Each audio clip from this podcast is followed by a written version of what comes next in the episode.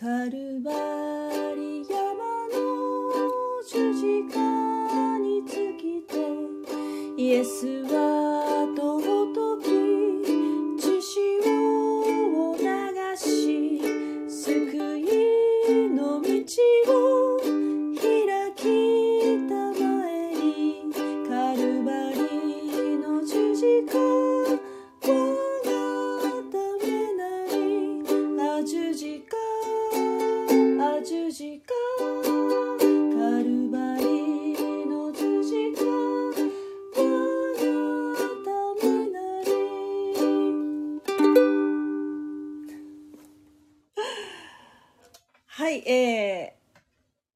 ばんは。えー、第5回、ゆるっとスタイフ聖書臨読会のお時間がやってまいりましたけれども、はい、えー、5回目になりました。今年から始めた聖書臨読会、毎週金曜日夜10時からなんですけれども、ちょっと早めにですね、明けまして、えー皆さんがですね、来てくださるかはちょっとわかりませんけど、えー集まってくださるのをですね、えー期待しつつ、ちょっと、えー始めておりますけれども、はい、今だった賛美歌は、カルバリ山の十字架っていうのをやったんですけど、あのね、えー今ね、私あの、ピアノをね、練習してるんですよ。あの、ピアノの伴奏ができるようになったらいいなと思って、それで、えー今ね、この曲をね、練習してるんですけども、あの、左手はコードを弾いて、右手でメロディーを弾きながら、という形ですね。弾きたいというふうに思ってるんですけどもね、なかなかこう、なかなかですね、なかなか、はい、あのーもうちょっと練習しないといけないな、というふうに思ってるんですけどね。もう、なんかね、最近ね、どうですか？皆さん、最近。どのようにお過ごしでしょうか？東京の方はなんかすごい、雪がね、雪が降ってるっていうニュースを見ましたけれども、皆さんお住まいの地域はどうですか？福岡はね、今日はもう一日雨で、えー、まあ、10度は下回ってないんじゃないかな。うん、もうほら、寒さに慣れてると、ちょっとやっぱ10度、10度以上あると、暖かいなっていうふうに不思議と感じるもので、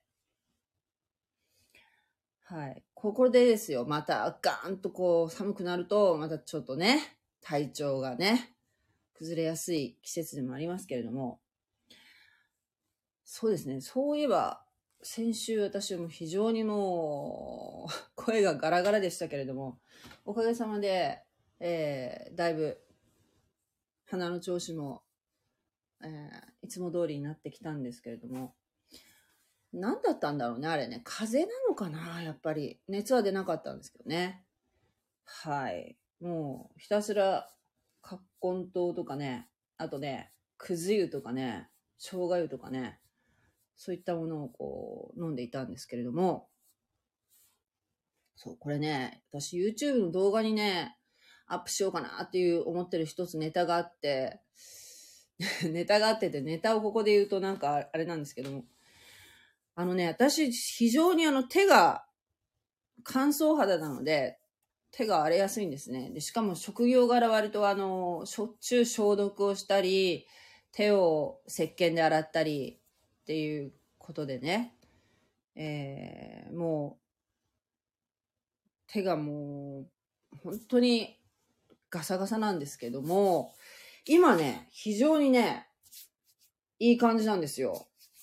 あの、通常、例年ですと、もうこの時期っていうのは、私はもう赤切れだらけで、えー、なんでしょうか、あの、液体絆創膏ってわかります？商品名、商品名で言うと、あの、コロスキンとかね。ああいう類ですよ。あの、えっ、と、普通の絆創膏を巻いてても、えー、なんて言うんでしょう。えー、水をこう触ってると、剥がれちゃうんですよ。ポロッとね。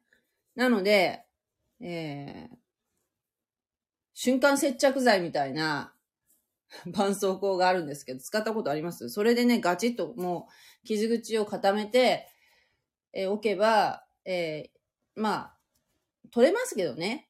水触ってるとだんだんね、お湯触ってたりするとだんだん取れちゃうんだけど、もうその都度こう、ひっつけるような、ボンドでひっつけるみたいなね。まあ、あの、そういう薬局で売ってるやつがあるんですけども、それで対応してるぐらい、もう、ひどい手荒れが悩まされていたんですが、今年、今年、去年の暮れもね、結構ね、ひどかった、一時ひどかったんですけどね。あのー、前ね、ラジ、このスタンド FM で言ってな、言ってなかったかな ?YouTube で言ったのかな？ちょっと忘れたんですけど、小樹線っていうね、あの、そういう、ちょっと栄養ドリンクみたいなのがあるんですよ。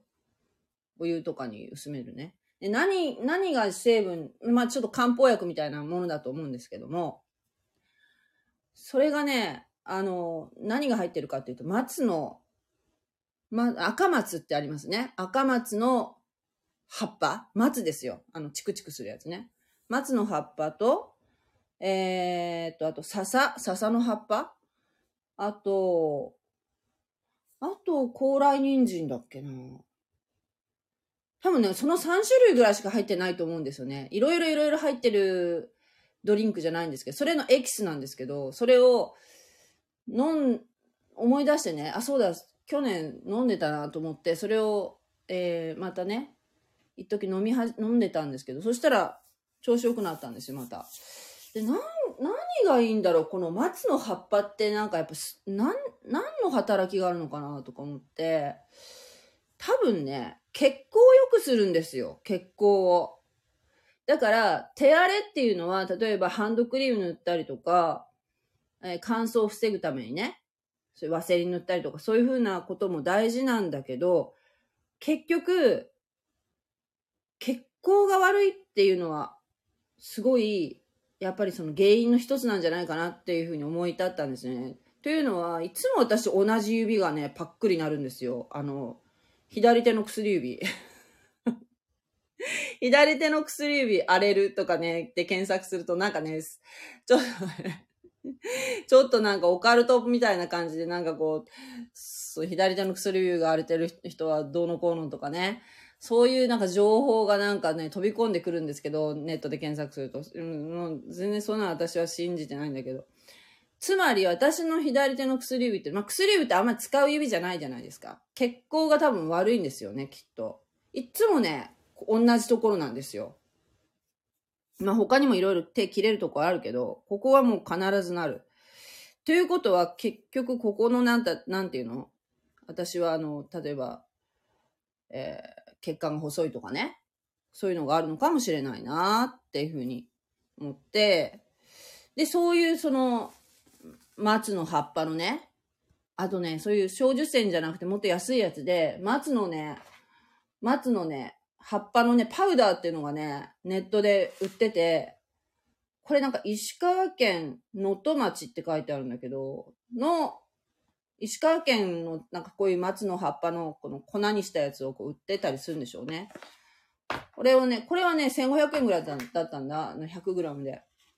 これを、あの、お湯に溶いて、もうすぐ沈んじゃうんですけどね、このあの松の葉っぱが。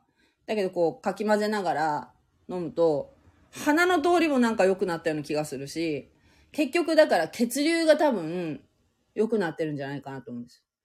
あの、私が、あの、おすすめしている、あの、サプリメントのビタミン B3、えー、ナイアシンってやつですね。ナイアシンも、あれも、あの、血流を良くする作用があるんですね。だから、ああいうのを一時やめたりしてると、また、こう、手が荒れ出すんですよ。で、飲むと、またも、うん、結構良くなる。だからね、乾燥っていうのもね、まあ、よく手荒れを防ぐためには乾燥を防がなければいけないっていうのは、それも一つあるけど、結局何塗ってもね、あの、赤切れってできちゃうんだよね。結局あの、血流を良くすれば、血の巡りを良くすれば、ならないんじゃないかっていう、こう、医学的な知識は全くないんだけど、えーそういうふうにちょっとね、最近気づいたっていう お話です。長くなりましたけど。えー何人か聞いてくださっているようなんですけど、えーどなたなんでしょうね。もしね。あ、KK さんともぐちゃん。ぜひぜひ、今日も参加していただきたいなと思いますけれども。はい。まだね、えー、あ、おもぐちゃん。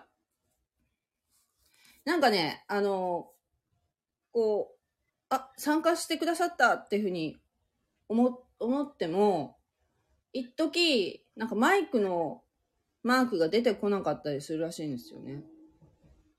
だからちょっと時間がかかるのかもしれないね。えーもし、えーお話できるようでしたらいつでもお声かけください。あの、挙手ボタンとかね、出てきましたら参加するっていうボタンがあると思いますので、今日は創世記の10章ですね。10章から読みたいと思うんですけれども、あこれね、あれですよ。カタカナが 非常に多い箇所ですけどね。あ、もぐちゃん。お話できますか？なんかカシャカシャ音がしてるけど。もし話ができるようだったら、あの、挙手ボタンを押してください。声が聞こえないな。なんでだろう。うん、あ、今10時になりましたね。はい。よろしくお願いします。よろしくお願いします。あ、もぐちゃん。おこんばんは。はい。こんばんは。こんばんは。今日は、どんなふうに一日過ごされましたか？今日、今日はいつもと一緒で賛美体操に来ましたね。はい。それとお買い物。お買い物。はい。おいいですね。えー何、何買ったんですか？今日は台車を買いました。何買ったって？台車。台車？うん。荷物が重たいからね。乗せて引っ張るやつ。おお。聞こえる？あ、聞こえます、聞こえます。はい。そんな、そんなもん買ったんですか？そうそう。えー何に使うんですか？えーっと、一人で買い物に行った行くときに使おうかなと思って。台車を。荷物が重たいから。台車ってあの、え？あの、あの、魚釣りに行ったりするあ時が、に荷物とか引っ張るゴロゴロするやつね。あの、うん、あれに、あれにしましたね。私、あの、宅急普便の、段は普通はお、宅急便のお兄さんが引いてるやつじゃないですね。そんな感じのやつ。なるほど。今日台車を買ったんですね。わかりました。サンビさん、こんばんは。こんばんは。お元気です聞こえますこんばんははい、聞こえます。はーい。よろしくお願いします。あ、KK さん、あどうも、こんばんは。こんばんは。ありがとうございます。こんばんは。嬉しい。今日、今日は。こ、んばんは。そう、なんかね、あのーいや、皆さんどうされてるかなーって今日ちょっと思いながら、なんか忘れてるんじゃないいや、楽しみに待ってるのにす、か？忘れるはずないでしょ？本当に、そう言ってですけども、めちゃめちゃ嬉しいですね。今日の、はい。今日のね、あの、創世記10章って、カタカナがすごく多いんですよね。はい。だからちょ、っと、聖書、ちょっと、あの、聖書出すときどうやってするとやったかね。あの、し下にほら、四角いちっちゃい真ん中に四角を押していい押したらわけね。ね。そうそう、押したあ、ら。で、で、あ、わかったわかった。わかったねはい、わかりました。ね、アンアンドロイドだからね。もぐちゃんのスはいマ。ホはアンドロイドだから、もうね、はい。ちょっと私の、あの、とは違うんですけども。はい、あの、皆さんアプリ10章開けましたか？はい。いいですかね？はい。はい ?TK さんもよろしいですか？創世記第10章ですよ ?10 ね。章です、10章。はいはい。今日とりあえず、10章と11章は、えー最低限やりたいなと思ってるんですけども、よろしいでしょうか？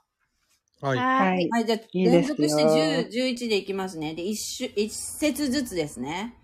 えーっと、えっとね、KK さんの次が賛美さん、その次がもぐちゃん、その次が私っていう順番でよろしいですか？はい。はい。はい。それでは、じゃあ、KK さん、10章の一節からお願いいたします。はい。これはノアの息子、セム、ハム、ヤフェテの歴史である。大洪水の後、彼らに息子たちが生まれた。ヤフェテの子らは、ゴメル、マゴグ、マダイ、ヤワン、トバル、メシェック、テラス、ゴメルの子らは、アシュケナーズ、リフェ、リファーテ、トガルマ、ヤワンの子らは、エリシャ、タルシシュ、キティム、ドダニム。これから島々の国民が分かれた。分かれてた。それぞれのうちに言語、言語ごとにその種族に従って国民となった。ハムの子らは、クシュ、ミツライム、プテ、カナン。クシュの子らは、セバ、ハビラ、サブタ、ラー、ラーマ、サブテカ、ラーマの子らは、セバ、デタ、デダン、クシュはニムロデを生んだ。ニムロデは地上で最初の勇士となった。彼は主の前に力ある狩人であった。それゆえ、主の前に力ある狩人、色胸のようにと言われるようになった。彼の王国の始まりは、バベル、ウルク、アッカド、カルネで、シン、シンアルの地にあった。その地から彼らは、彼は、アシュエルに、アッシュ、アッシュエル、アッシュルに進出し、ニベ、ニネベ、レホボでいる、カルフ、およびニネベとカルフの間のレセンを建てた。それは大きな町であった。ミツライムが生んだのは、ルジ人、アナミム人、レハムレハビム人、ラフトヒム人、パテロス人、カスル、うヒム人、カフトル人。このカフトル、あカスルヒム人からペリシテ人が出た。カナンが生んだのは、長子、シドン、ヒッタイト、エブス人、アモリ人、ギルガシ人、ヒビ人、アルキ人、シニ人、アルワデ人、ツマリ人、ハマテ人、その後、カナン人の諸子族が分かれ出た。それで、カナン、ちょっとこれ、どうやったらいいとかね。変なとこ触ったら字が見えんごとなった。どこ触ったらいいのかな。変なとこ触ったらってどういうこと？あで今どこ ?19? これから。そうそう、10章19節。はい。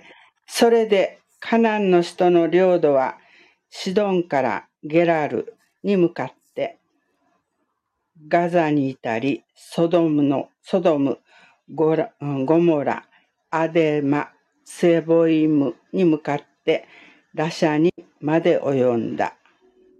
以上がその氏族、その言語、その地、国民ごとのハムの子孫である。セムにも子が生まれた。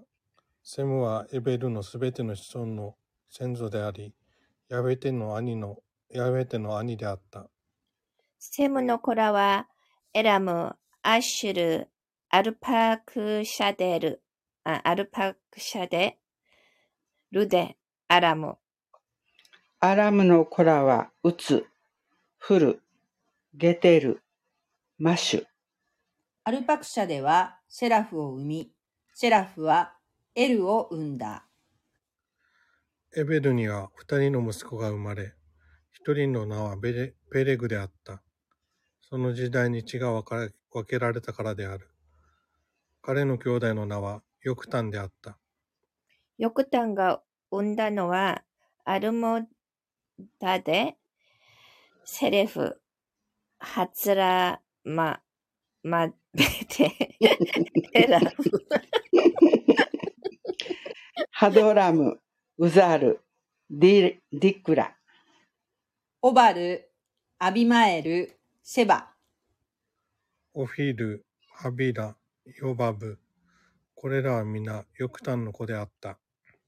彼らが住んだ地は、メシャからえセファルに及ぶ東の高原地帯であった。以上がその種族、その言語、その地、国民ごとのセムの子子孫である。以上がそれぞれの家系による国民ごとのノアの子孫の諸子族である。大洪水の後、彼らから諸々の国民が地上に分かれ出たのである。第11章ですね。はい。はい。えーさて、全地は一つの話し言葉、一つの共通の言葉であった。人々が東の方へ移動したとき、彼らはシガルの地に平地を見つけてそこに住んだ。彼らは互いに言った。さあ、レンガを作ってよく焼こう。彼らは石の代わりにレンガを、漆喰の代わりに歴製を用いた。彼らは言った。さあ、我々は自分たちのために町と頂が天に届く塔を建てて名を上げよう。我々が地の全面に散らされるといけないから。その時主は人間が建てた町と塔を見るために降りれ降りてこられた。主は言われた。見よ、彼らは一つの民で、皆同じ話し言葉を持っている。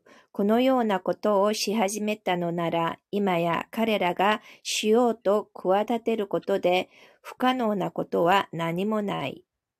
さあ降りて行って、そこで彼らの言葉を混乱混乱させ、互いに、互いの言葉話し言葉が通じないようにしよう。主が彼らをそこから地の全面に散らされたので、彼らはその町を建てるのをやめた。それゆえ、その町の名はバベルと呼ばれた。そこで主が全地の話し言葉を混乱させ、そこから主が人々を地の全面に知らされたからである。これはセムの歴史である。セムは100歳の時、アルパクシャデを生んだ。それは大洪水の2年後のことであった。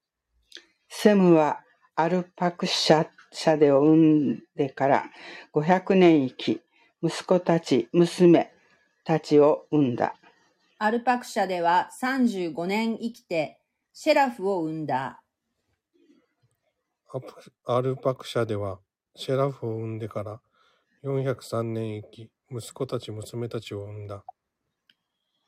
シャラフは30年生きてエベルを生んだ。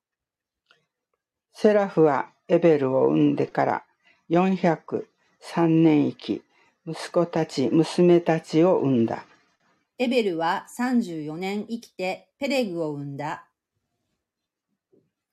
エベルはペレグを産んでから430年生き、息子たち、娘たちを産んだ。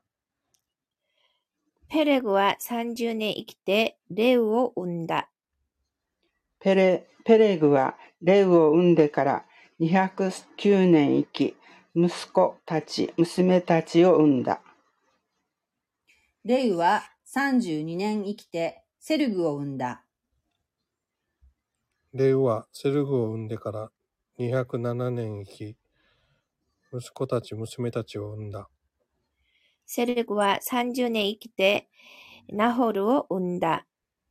セルグはナホルを産んでから200年生き、息子たち、娘たちを産んだ。ナホルは29年生きてテラを生んだ。ナホールはテラを産んでから109年生き、息子たち、娘たちを産んだ。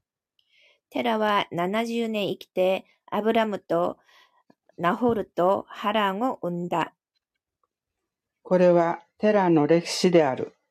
テラはアブラアブラム、ナホル、ハランを生み、ハランはロトを生んだ。ハランは父、テラに先立って、親族の地であるカルデア人のウルで死んだ。アブラムとナホルは妻を迎えた。アブラムの名、妻の名はサライであった。ナホルの妻の名はミミルカといって、ハランの娘であった。ハランはミルカの父、またはイルカの父であった。サライは不妊の女で彼女には子がいなかった。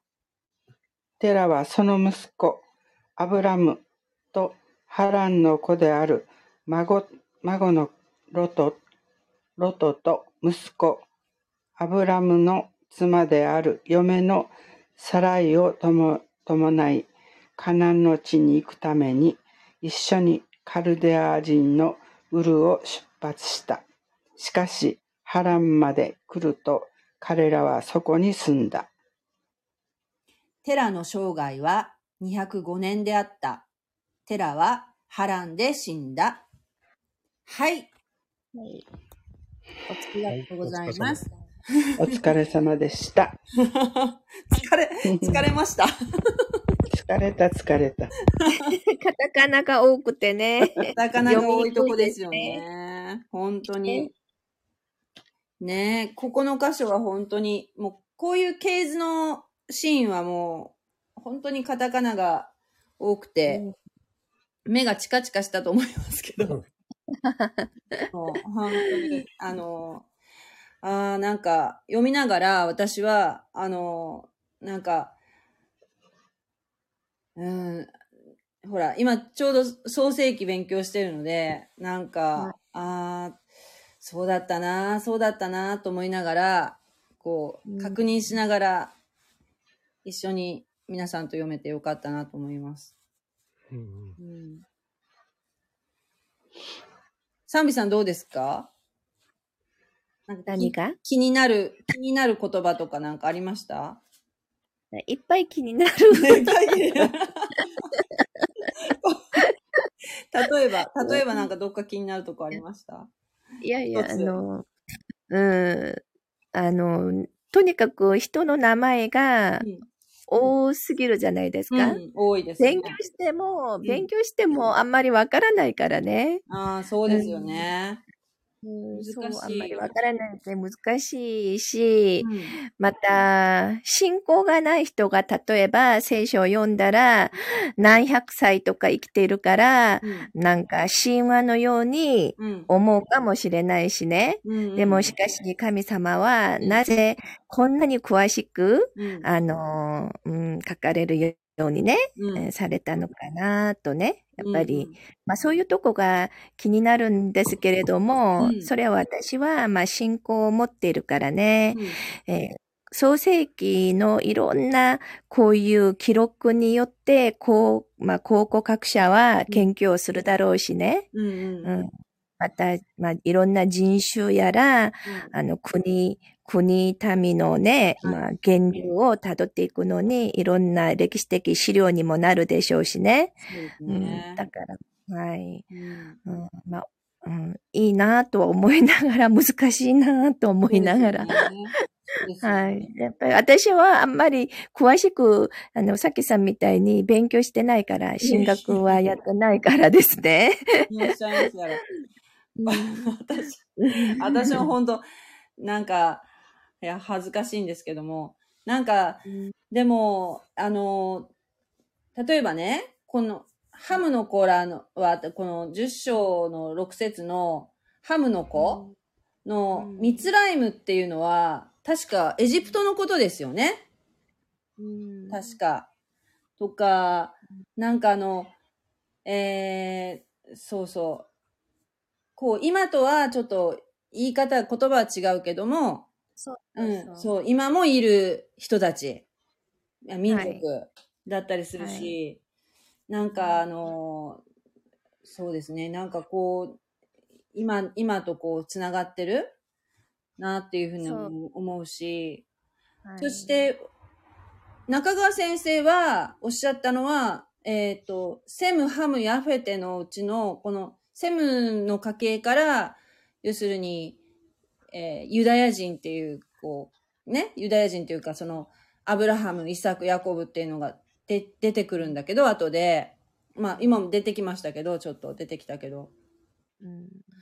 うん、なんか、そういうことを踏まえて、い多分そういうアブラハムとか知らなかった、知らなかったりとか、あとイエス・キリストっていうものをし全く知らないでここを読んだら、ただのカタカナの羅列に思えるかもしれないけど、それを踏まえた上で読むと、わあなんかこう、全部その人物がこうつな、連なってるっていうか、そうですね。だから聖書はものすごく一貫性があるからですね。うん、うん。そういうので、なんか、壮大な、壮大な神様の計画があるんやなっていうのを感じますね。もう、あの、まあ、もうクリスチャンになったからだと思うんだけどね。KK さんはどういうふうに感じました？うん？ああ、アブラハムの話が。うん。僕はさきさんのラジオぐらいしか特に聞いてないんで。あ、ああと、あ、あと、はいあの、教会の、うん。あの、牧師の方と、あ、うんニコデモさんうん。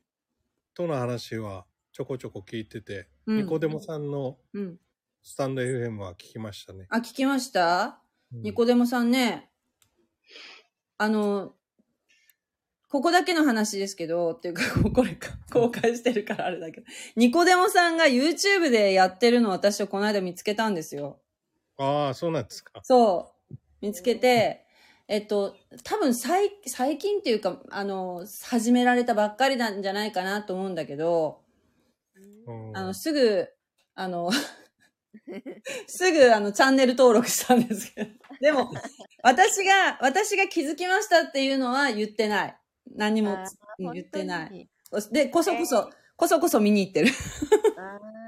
あの、そこの YouTube のチャンネル名もニコデモさんですか？いえ、それは、ちゃんと、ぼ、ぼ、あの、教会名もちゃんと出されてるし、ああ、はいそうです、そうなんでですよ。だから、ひょうん、あの、私、この間、その、ニコデモさんとお話ししたときに、その、はい概要欄のと、あの、スタンド FM の概要欄のところに、ニコデモさんのチャンネル、スタンド FM のチャンネルを、あの、紹介してもいいですかって言ったら、えあの、それはいいっておっしゃったからね、公開して、で、その直後にすぐもう、そのニコデモさんの、その YouTube チャンネルを見つけたので、それも、一瞬貼り付けたんだけど、ひょっとしたらニコデモさんは、あそれはその YouTube の話は実際してなかったからね。嫌かなと思ってやっぱりやめな消したの。いや、でも、ねえ。だからたくさんの人に、そういう、あの、はい福音を伝えるっていう意味においては、それは、なんか広まっ、ニコデモさんの YouTube チャンネルが広がった方が絶対いいし、すごくお話も面白かったし、あれなんだけど、ひょっとしたらニコデモさんは、ねニコデモのように、YouTube、あの、YouTube ではちゃんともうお顔も出されて、教会の名前も出されてるけど、スタンド FM では、あの、ニコデモでいたいのかなと。そうかもしれないですね。ちょっとそこは確認してないからもうすぐ消したんですけど。うんニコデモさんってなんか私こう、あの、その、YouTube でお顔を拝見したときは、ああ、こういう方なんだって、あんまりその、あの、なんていうかな、想像とはかけ離れてはいなかったんだけど、お声だけ聞いてるとですね、はい。なんか、あのー時々、こう、なんていうかな、声が、なんていうかな、あーな、涙を、泣いてるのかなっていうような、ちょっと声質じゃないですか、あの方って。わかります？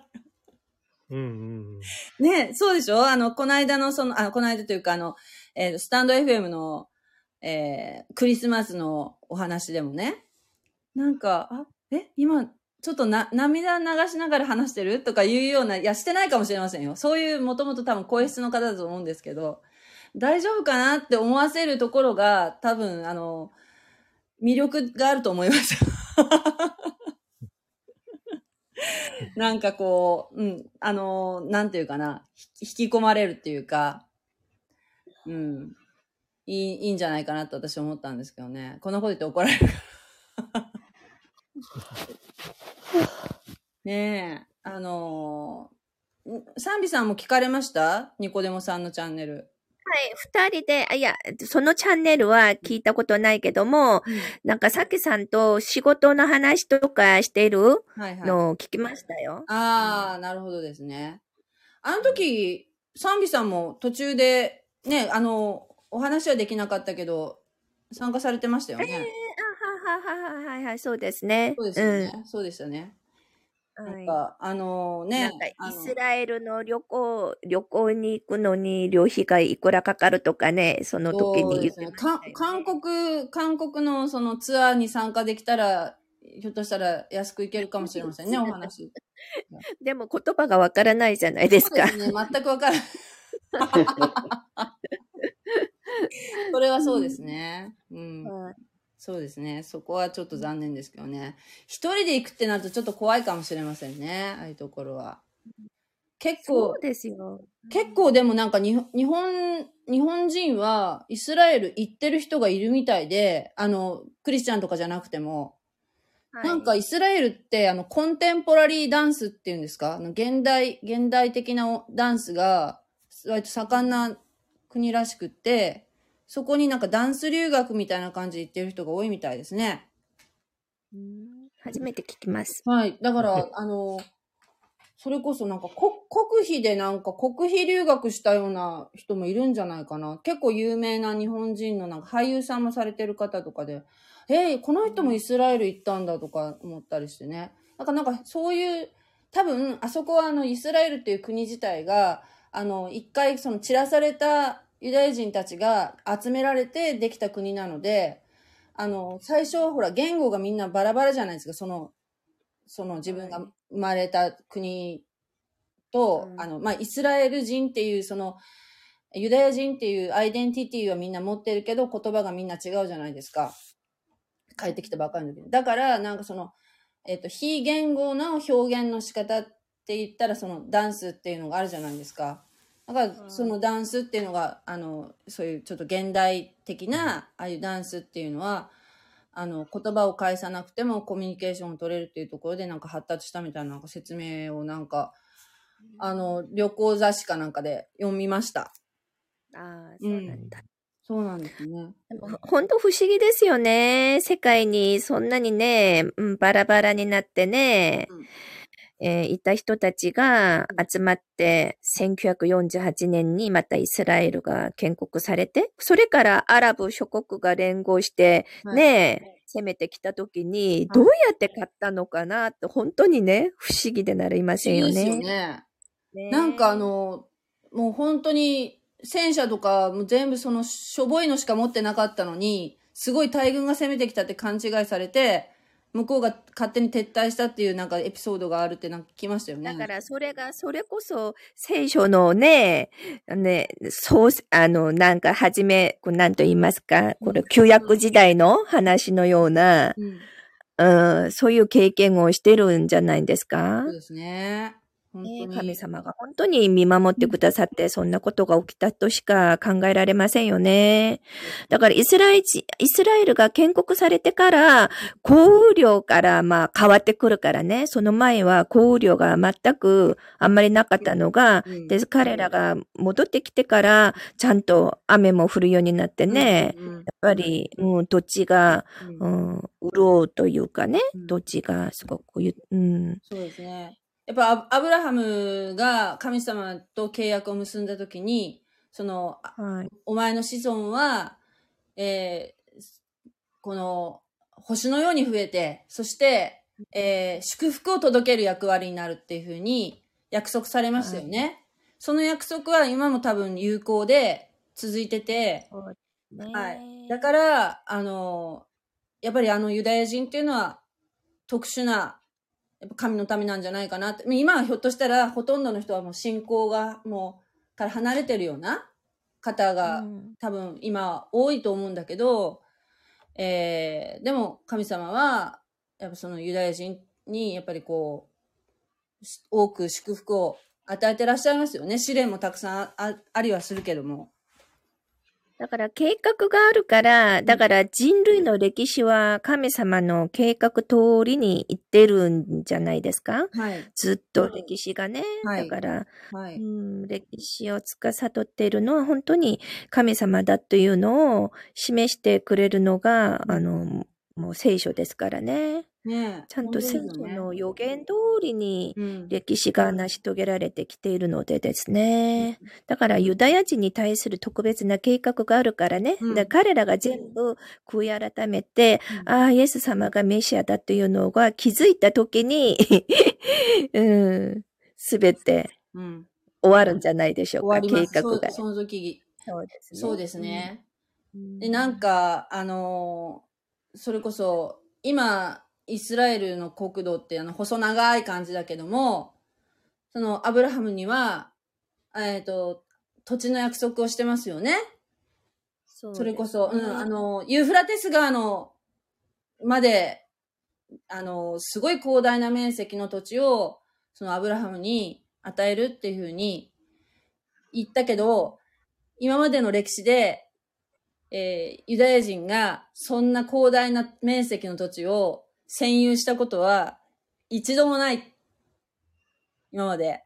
じゃあ、いつユダヤ人が、その神様は必ず約束を守られる方だから、必ずいつかどの、どこかの時点で、その神様がその土地を、その約束された分の土地をユダヤ人のに与えられるのかなっていうと、いう話の時にですね、その中川先生は、それは、この今の世が終わった後に続くこの神様のその千年王国、千年間イエス様が治められる千年間の時に、ユダヤ人にそれ、その土地の約束は完全に成就して、土地を得ることができるんだっていうふうにな考えに立ってらっしゃるんですけども、うんなんか、あの、そういうのも、なんか、すごくどうなっていくのかなっていうふうに。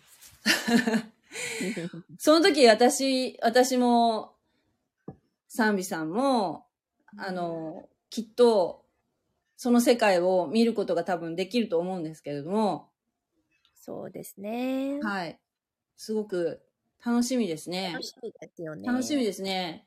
はい。新しい体で。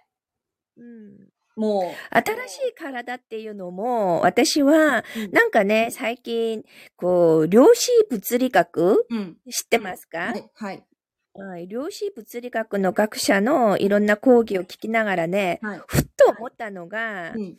だから人間は、今は、最初は土で作ったからですね、うんこの分子構造とか原子の構造、こういう構造が、はい立。体が大きいけれどもね、はい。だから、量子世界だったらですね、はいこう、イエス様が復活した時に壁をこう通って動いているじゃないですか。はい。はい。だから、この、あの、なんか、あ、なんか霊だと幽霊だと思ってみんなびっくりしたときに、だから霊は骨とか肉がないけれども、私にはあるよって言いますよね。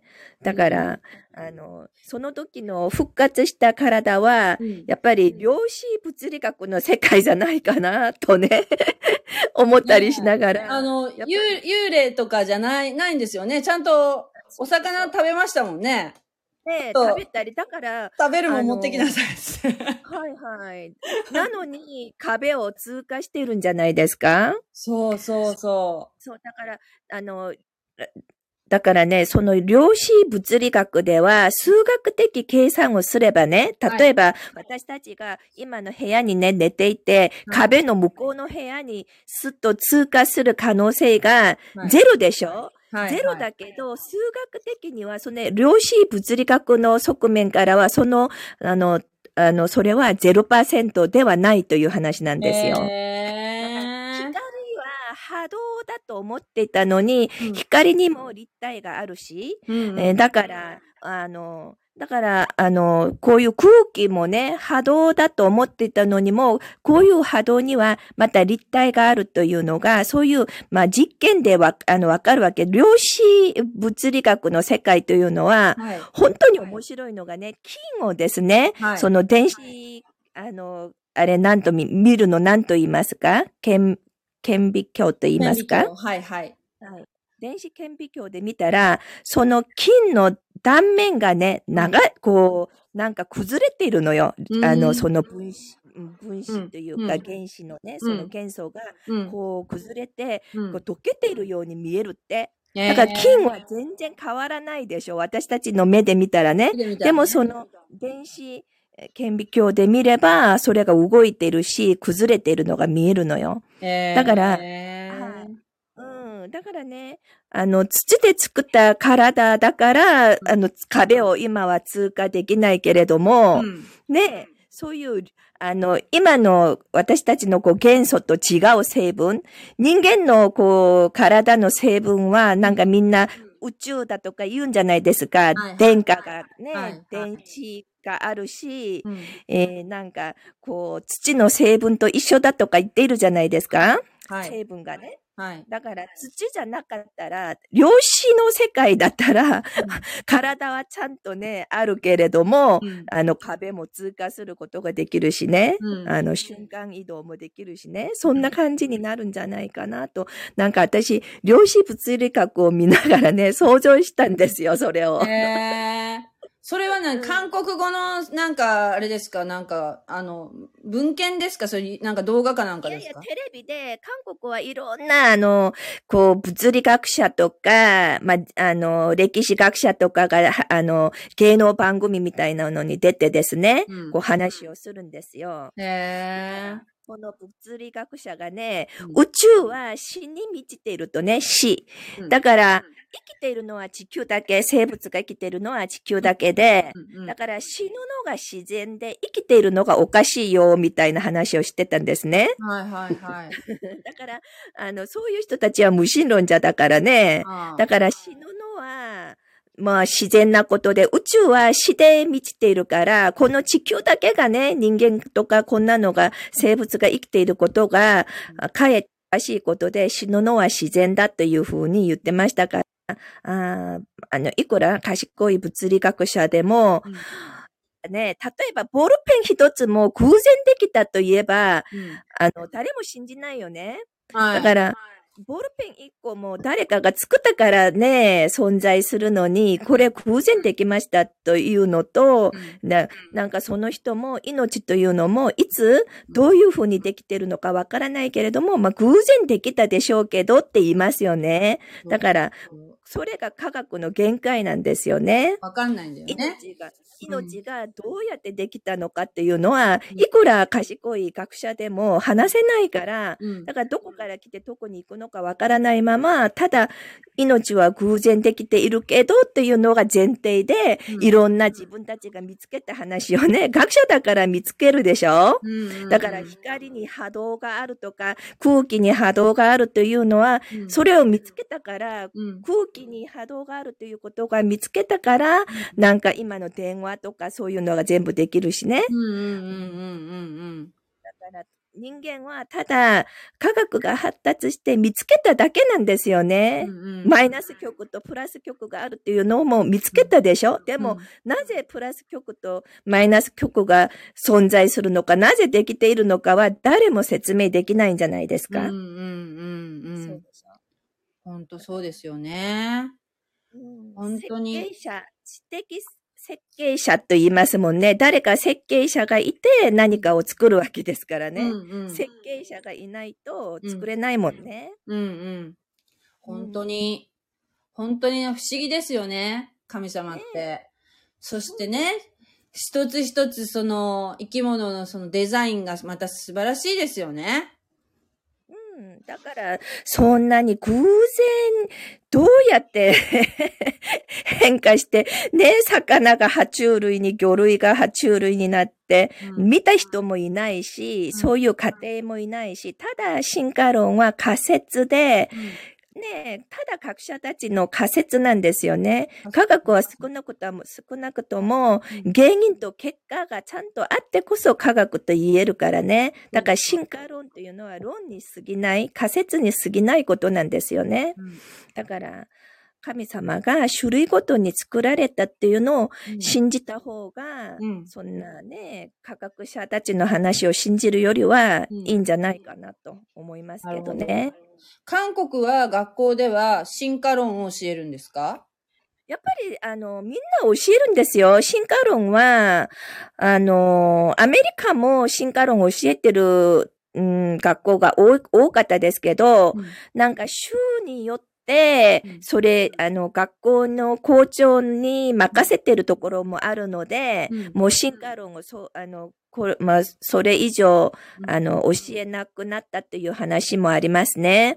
だから韓国もクリスチャン、あの、教師によって、やっぱり進化論が教えないべきだという話も、韓国も前からずっとありましたよ。あーそうですね。あの、でも、やっぱり教科書ではちゃんと習ってますからねう。ーん。でも、それは論だとは言いますよね。ただ見たこともないし。そうですよね。うん論論ってついてるのにもうなんかそれしかないみたいな教え方しますよね。はいだから問題があるということで、今は、韓国は韓国創造科学っていう、うん。あの、うんのがあるんですよ。創造科学。はい、はい。で、創造科学の、うん私ずっとなんかこう、その、あの、そこの、なんと言いますか、お金をこう足して支援するの、なんと言いますか？うん、なんですよ。献金じゃなくて？献金っていうのか。寄付？支援する？寄付というか、うん。なんか、それ長年やってましたからね。そうなんだ。なんかそう、韓国のその創造科学っていうのはなんか YouTube に、ま、番組がないですか？そういうチャンネルが。いっぱいありますよ。ねえ、なんか見たことがあるような気がします。はい。いっぱいあります。ねえ、うん面白い日本語。で翻訳されてるのかどうかわからないけども、うんうんうん。面白いですよね。もう面白いです。論、ノアの論って言うんだったら両方教ええるべきですよね。はい。本当はね。だから、すごい、あの、なんか科学的、こう、説明というかね、聖書の中にある科学とかね、うんうん聖書の中の科学、科学者たちがうん聖書を読みながら気づいたのがいっぱいあるんですよ。それを創造科学の方で教えてくれてるんですね。ああ、な、なるほど。例えばあれですか？あの、ノアの箱舟とか？そういうの、うんそういうのもあるし、うんうんなんか、うん、またね、呼ぶ気に、うん。この地球がね、うん。地が何にもないところにうん。映っているというふうに書いてあるんですよ。だから、呼ぶ記は3000年前に書かれたのでしょ？だから人間が科学が発達してなかったから、こう地球が浮いているということは全然想像ができないから、うん。クリスチャンでもわからなくて、うん、天動説を言ってたんですよね。うんうんカトリックもずっと天動説を言ってたでしょ？それは聖書を読んでも気づいてないの。あの、科学が発達してないから。うんでも、呼ぶ記の26章だったのかな？とにかくそこにね、はい。何にもないところにつってる。だからね、空間、こう、こうつ、されているみたいな、あの、記録があるんですよ。うーん。28節 ?28 26節か28節かな。うん、うん、私ちょっとね、今忘れたけど、えー何にもない。だから、あの、浮いているような感じだという、それ特に、あのうん、言語で読んだら、うん。うん、それがもっと詳しくわかるみたいですよなるほ。ど。なんか、そうですね。あの、翻訳するとなんかニュアンスがだいぶ変わったりしますからね。ででも全然全然、今のあれで読んでも、何にもないところにこの地がね、浮いているっていうふうに、あの、翻訳されてるんですよ。うんつらされているとかいうか、日本語で私まだ、わあの読んでないから、うんだ。韓国語で読んだら、それこそね、この地が何にもないないところに宇宙の空間に浮いているイメージがちゃんとあるんですよ。うーん。だから神様はずっとね、うん。地球とか宇宙を作られたから、それをうんみんな聖書の中にところどころにあるんですけれども、うん呼ぶ記にたくさん出てます。呼ぶ記に。あの、その、ゆ、雪、雪をね、雪とかを、こう、の蔵雪の蔵とか、うん。見たことがあるかっていうのがある,、はいあるじゃないですか。はいはい。あの、だから雪の循、あ、雪じゃなくて水の循環に対する今のこう科学がはい。なんか呼ぶ記の中からそういう見言葉からうん。発見したというのがあるんですよ。なんか、かうん、空気にも重さがあるというのもあるんですね。だから人が空気に重さがあるとは全然気がつかないでしょ？でも、ですねトリチェリという科学者がうんこの聖書を読みながら、あ、空気にも重さがあるというのをはい。分かって作ったのが、なんか気圧を測る気圧計、はい。で、そういうのを発明したとかね。あうん、ーその行動科学の、ああれ、科学者たちの話を、あの、読んでたら、うんすごく面白いですよ。あー、面白そうですね。雷に、なんか私はここにいるよと話せるのとかいうふうな、あの、えー聖書もあります。その呼ぶ記に。呼ぶ気だから、はいはい。そういうえのーを、どこかな？えー、そんなのもあるんだ。はい。それがうん。雷のそういうエネルギーというか電気、そういうのをまたなんか研究して、今の電話、電話で今私ここにいるよと言いますよね。うんうん。今、どこ？今、遠く離れている人でもうん。なんか電話で話せるじゃないですか。話せる。だからはいそういうイメージがちゃん。と聖書にあるって。うん。だから科学者は、うん。うん神様が作っておいたのを見つけただけでしょ、い想像、あの、なんか発明したわけじゃなくて、それを見つけて発明をするんじゃないですか？うん原理をね。その原理を見つけるっていうことが、神様の似姿で作られているから、人間がそれを見つけるんじゃないですか？チンパンジーはいくらね、賢いチンパンジーでもね、自転車作れませんよね。人間は飛行機を作るけどね。そうね。本当に。そうですね。うん。やっぱりその、な、なんだっけ、あのーえーっとね、えーっと、出エジプトとか、今、なんていうか、通読で今、出エジプトのところ今読んでるんだけど、あのーあれでも、例えば、神様に、そうやってこう、幕屋を作るときでも、こう、あの、いろいろ神様にこう作りなさい、作りなさいってこう指示を与えられるけど、そういうふうなの、こう、そういったものを作る、そういう賜物っていうか、ああいうのも神様が与えられてるようなこと書いてあるじゃないですか。そうですね。ねえ。だからなんかそういう、例えばそういう芸術的なそういう才能がある人っていうのも、ひょっとしたら神様からね、うんうんなんかやりなさいっていうふうな感じ、作りなさいっていう感じで、そうやってこう、あの、なんていうかな、与えられてるのかなと思ったり、そこを読みながら。うん。で、本当に聖書は読みながらうん面白いなっていうところが面白いです。ね。面白いと思います。は霊眼を開いてくださって、やっとわかるものですからね。い。うん ただ、ね、あの、人間の目から見たら、うん、何にも、うん、わからないかもしれません。うん悟れないかもしれません。そうですね。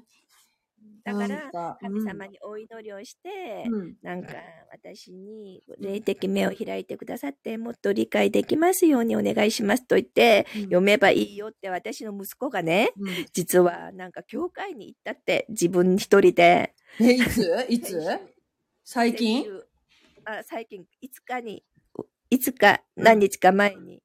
今月？はい、こ はい、今月。本当ですか？はい、それで、なんか聖書読んでみたいと思って聖書も買ったって言って。わあ、すごい。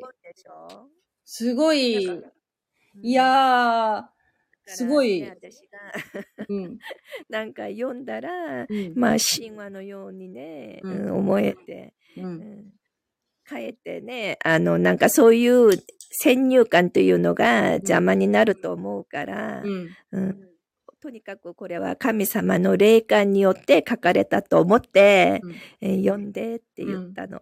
ああ、本当ですか。でもなんか、すちょっと読んでみようかなっていうふうにな気持ちになったっていうのがなんか、すすごいですね。なかなか、ねなかなかそれは、なんか祈りが、うんなんか届いたんじゃないですか。なんかね。そんな感じですよね。う。うんん息子さんがね、なことをいつもおっしゃってましたからね。はい本当に。でまあありがたいことだなありがと思ってたいことですね。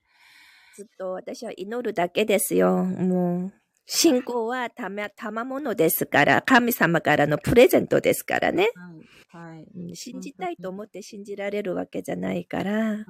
神様がちゃんと賜物として恵みで与えてくださるようにはいお祈りをしてます。私、KK さんにも神様が信仰の賜物を与えてくださいますようにお祈りします。本当ですね。はい。KK さん、起きてますか？なんかシーンとなってるけど。あねえ。はいはい。あ、起きて。あ今、今ちょうど水入れに行きました。あ、お水ですね。お水飲んでくださいね。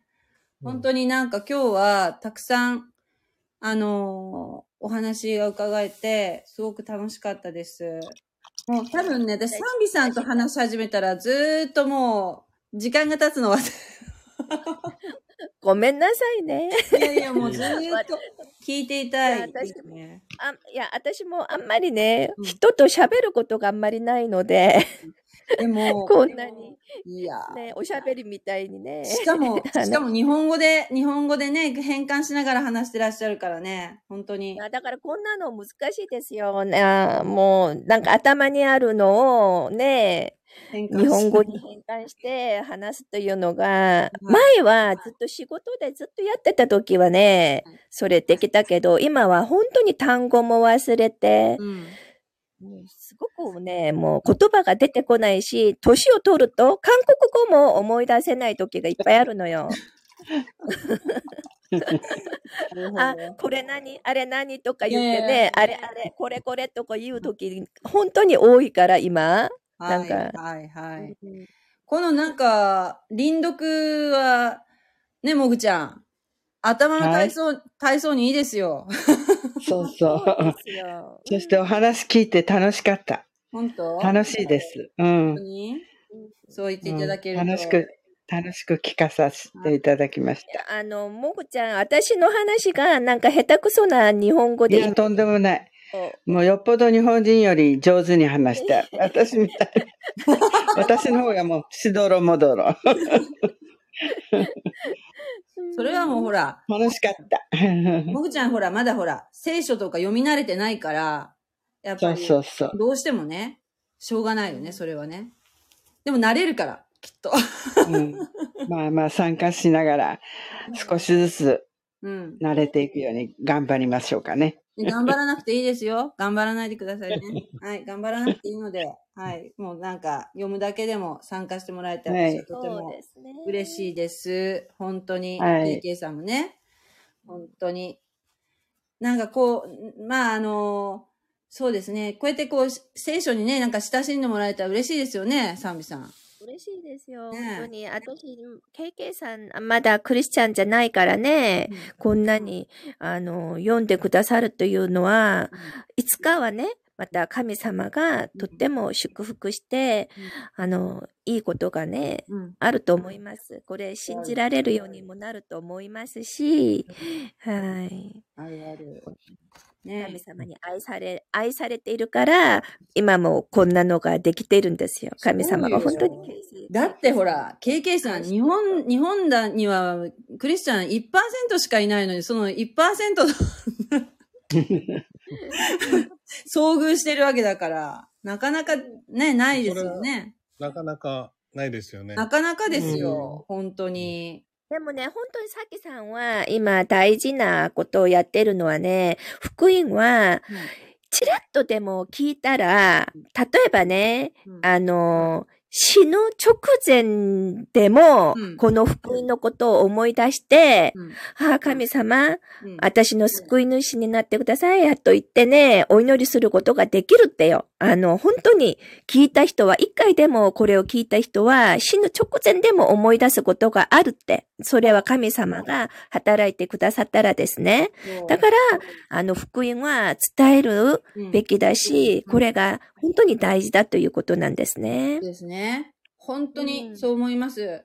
あの、中川先生がね、あの、今年の2023年の年頭のなんかあの、ハーベストタイムの、えー新年、新年の正解の時に、の、あの、動画が YouTube でも見れるんですけど、その時におっしゃってたのが、あの、あなたにしかあ伝えられない人が、福音をね、あなたにしか伝えられない人が必ずいるんだ。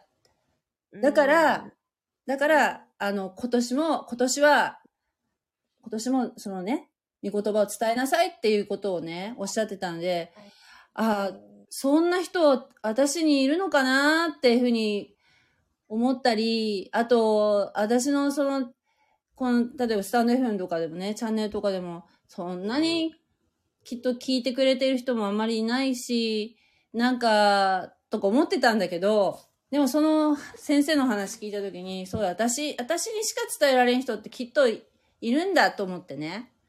一人でもいれいればね、そう。それは価値がありますよ。そうよ。ね、ケイケイさん。一人 には伝わってますからね。そうよ。ねとりあえず、とりあえずずっと聞いてますからね。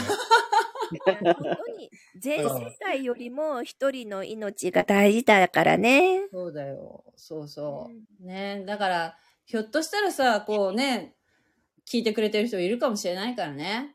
だから、ねうん、何も言わないけど、だから、ね、だから、あの、まあ、今年も、あの、続けていこうかなっていうふうに思いました。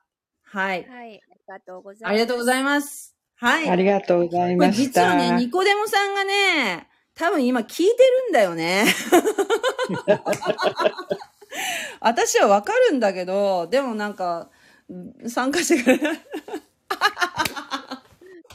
私 があんまりおしゃべりして、ねえ、本当に。いや、いやあ、ニコデモさんの YouTube チャンネル私見つけたんですけどね。あの、ご紹介してもいいですか？ダメ、ダメだよね。ニコデモとして生きていきたいんですか？このスタンド FM で。あニコデモさんから、あれ、うん。あササイン来てますね。来てる来てる。あ、大丈夫ですよって書いてある。あ、じゃあちょっとじゃあ、U、URL を、あの、貼り付けときたいと思いますので、あの、後で 見てくださ。はいい。い言って、言後でって確認してみます。はい、確認されてください。もう本当に、もう私は毎週楽しみにしてますよ。ニコデモさん。ねえ、本当になんかああいう、えっ、と、動画は、動画とか何でも、誰が見るかわかんないからね。だから、本当に全然、たまたま、私も本当に、えっ、と、自分自身が、その、インターネットの伝道で、イエス様を信じたので、そうです全ねく、そう、全く興味なかった。もう、キリスト教っていうと、どっちかっていうとき嫌いな方だったんですけど、でも、あの、本当に、あの、やっぱそういう誰かがね、ネットで伝道してる人の読んだり、見たり、聞いたりして、信じられたから、本当に、あの、ね、あの、意味があると信じたいと思います。はい。はい。それではちょっとね、もう11時近くなりましたけども、本当にありがとうございました。あありがとうございました。また来週、よろしくお願いいたします。私、KK さんのためにお祈りしてます。ああ、ありがとうございます。はい。お祈りしてるよ。ねえ。私、もぐちゃんのためにお祈りしてます。はい、皆さんのために、はい、電話来てからまたお祈りします。はい。それでは、おやすみなさい。はいおやすみなさいじゃあね。はい、ありがとうございました。ニコデモさんもありがとうございます。失礼あします。りがとうございます。失礼します。はい。失礼します。ます。